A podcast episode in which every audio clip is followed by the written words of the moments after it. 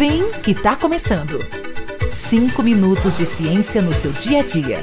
Com Delton Mendes. Olá, meus queridos amigos, sejam muito bem-vindos para mais um programa 5 Minutos de Ciência no seu dia a dia. Comigo, Delton Mendes Francelino, professor, pesquisador, cientista, produtor cultural, aqui pela Rádio 93 FM. E hoje não poderia deixar de dizer sobre esse assunto tão legal dentro dessa pauta do audiovisual e do cinema. Afinal de contas, quais são os processos mais importantes quando nós falamos da criação de um filme? Bom, gente, então a título de curiosidade, eu trouxe aqui alguns pontos muito importantes que eu acho que se você aí quiser pensar no filme, você tem que projetar, roteirizar.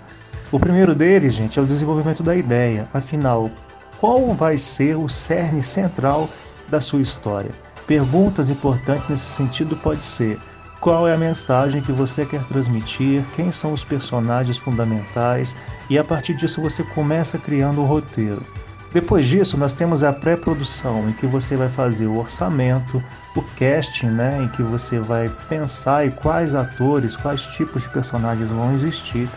Depois disso, você vai pensar na sua equipe técnica, ou seja, quais profissionais você vai precisar para produzir o seu filme e depois o agendamento e cronograma, porque imaginem bem, é preciso balancear a vida de todos os profissionais envolvidos com os espaços que você vai ter que colocar, os dias corretos para gravação, tudo isso está nessa fase né, da produção, da pré-produção. Já a produção, que é a terceira fase, ela envolve a filmagem, a direção de cena e a captação de som. Então tudo isso está envolvido aí, eu estou simplificando, na parte da produção. Uma vez produzido o filme, gravado, todas as cenas, a gente precisa pós-produzir. Então, o que, que significa a pós-produção?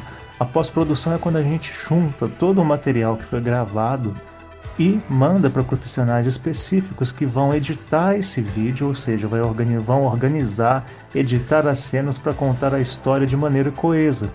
Além disso, claro, não só o vídeo, também precisamos de editor de som, Afinal de contas, nós temos a trilha sonora, efeitos sonoros, mix uh, e vários outros aspectos.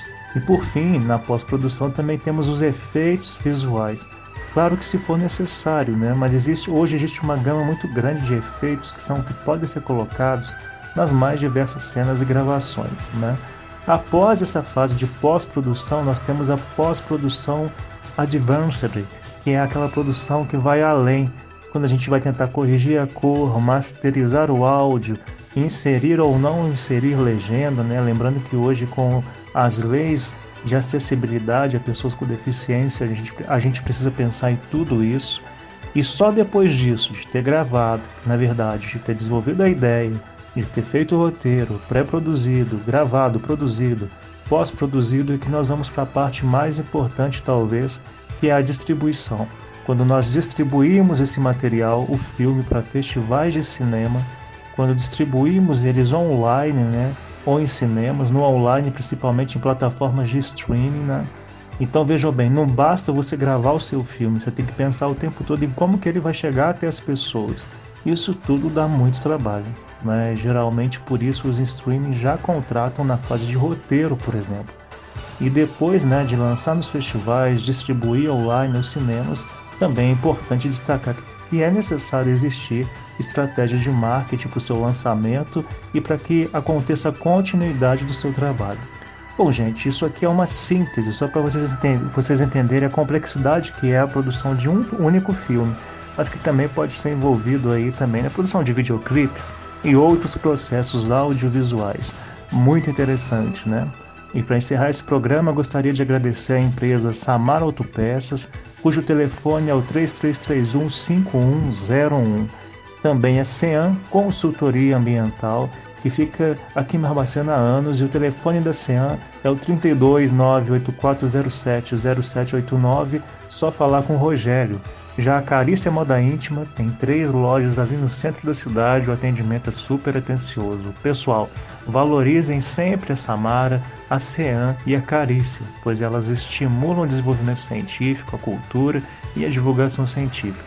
Grande abraço para vocês e até o próximo programa.